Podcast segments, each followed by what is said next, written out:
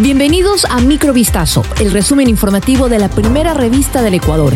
Soy Gabriela Pinasco y estas son las noticias que marcaron la jornada del día. Un equipo del FBI llegará a Ecuador en las próximas horas para ayudar a esclarecer el asesinato del candidato presidencial Fernando Villavicencio, perpetrado ayer, miércoles 9 de agosto de 2023. El presidente Guillermo Lazo anunció este jueves que solicitó a Estados Unidos el apoyo de la Agencia Federal de Investigación e Inteligencia y que su requerimiento fue aceptado. Tras conocerse el crimen, el gobierno estadounidense ofreció asistencia investigativa urgente por intermedio de su embajador en Quito, Michael J. Fitzpatrick. Asimismo, el jefe de la diplomacia estadounidense, Anthony Blinken, y otros altos funcionarios del gobierno de Joe Biden se pronunciaron. En su cuenta Twitter, Blinken dijo que su país condenaba enérgicamente el asesinato del candidato presidencial. Textualmente mencionó, ofrecemos nuestras condolencias a su familia y al pueblo de Ecuador. Estamos listos para ayudar a las autoridades locales a llevar ante la justicia a los perpetradores de este acto atroz.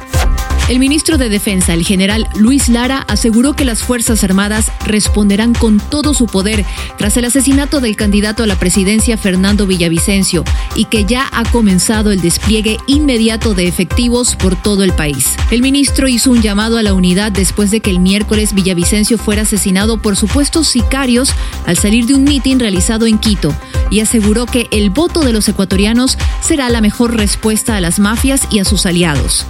El despliegue de las Fuerzas Armadas por todo el país ya comenzó, después de que este miércoles el gobierno declaró tres días de luto nacional y un estado de excepción por 60 días. El ministro del Interior, Juan Zapata, confirmó este jueves la detención de seis personas vinculadas al asesinato de Villavicencio. Los sujetos se escondían en el sur de Quito, son de nacionalidad extranjera y pertenecen a un grupo de delincuencia organizada. En rueda de prensa junto a la Policía Nacional, Zapata comentó que tras producirse el crimen en contra del candidato presidencial, se desplegaron todos los ejes policiales para realizar técnicas investigativas, lo que permitió allanar varios domicilios en el sector de Conocoto y otros sitios del sur de la capital. Los agentes policiales lograron detener a seis hombres, todos de nacionalidad extranjera. Los sospechosos permanecen en la unidad de flagrancia de la Fiscalía al norte de Quito con resguardo policial hasta que se determine su situación legal.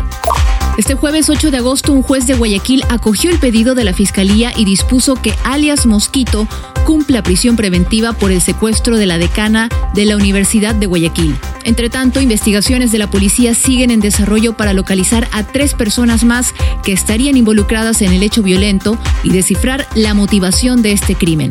Cuatro horas permaneció secuestrada la decana de medicina, María Antonieta Touriz, quien fue localizada en una vivienda de la isla Trinitaria. Previamente, los maleantes sustrajeron 400 dólares de la cuenta de la víctima. El hecho se registró a las 7 de la mañana del miércoles 9 de agosto, mientras la docente de la Facultad de Medicina se trasladaba en un auto junto a su compañero de trabajo por la avenida Francisco de Orellana y Benjamín Carrión al norte de Guayaquil. La Fiscalía neerlandesa anunció un decomiso de más de 8 toneladas de cocaína procedentes de Ecuador en el puerto de Rotterdam, una cantidad récord de droga incautada en uno de los principales puntos de entrada de Europa. La Fiscalía en un comunicado anunció que el 13 de julio los servicios de aduanas efectuaron la mayor incautación de droga jamás realizada en el puerto de Rotterdam. Las más de 8 toneladas de cocaína tienen un valor de unos 600 millones de euros. La policía neerlandesa encontró la droga en un contenedor de plátanos transportado hacia Rotterdam desde Panamá. Esto fue Microvistazo, el resumen informativo de la primera revista del Ecuador. Volvemos mañana con más. Sigan pendientes a vistazo.com y a nuestras redes sociales.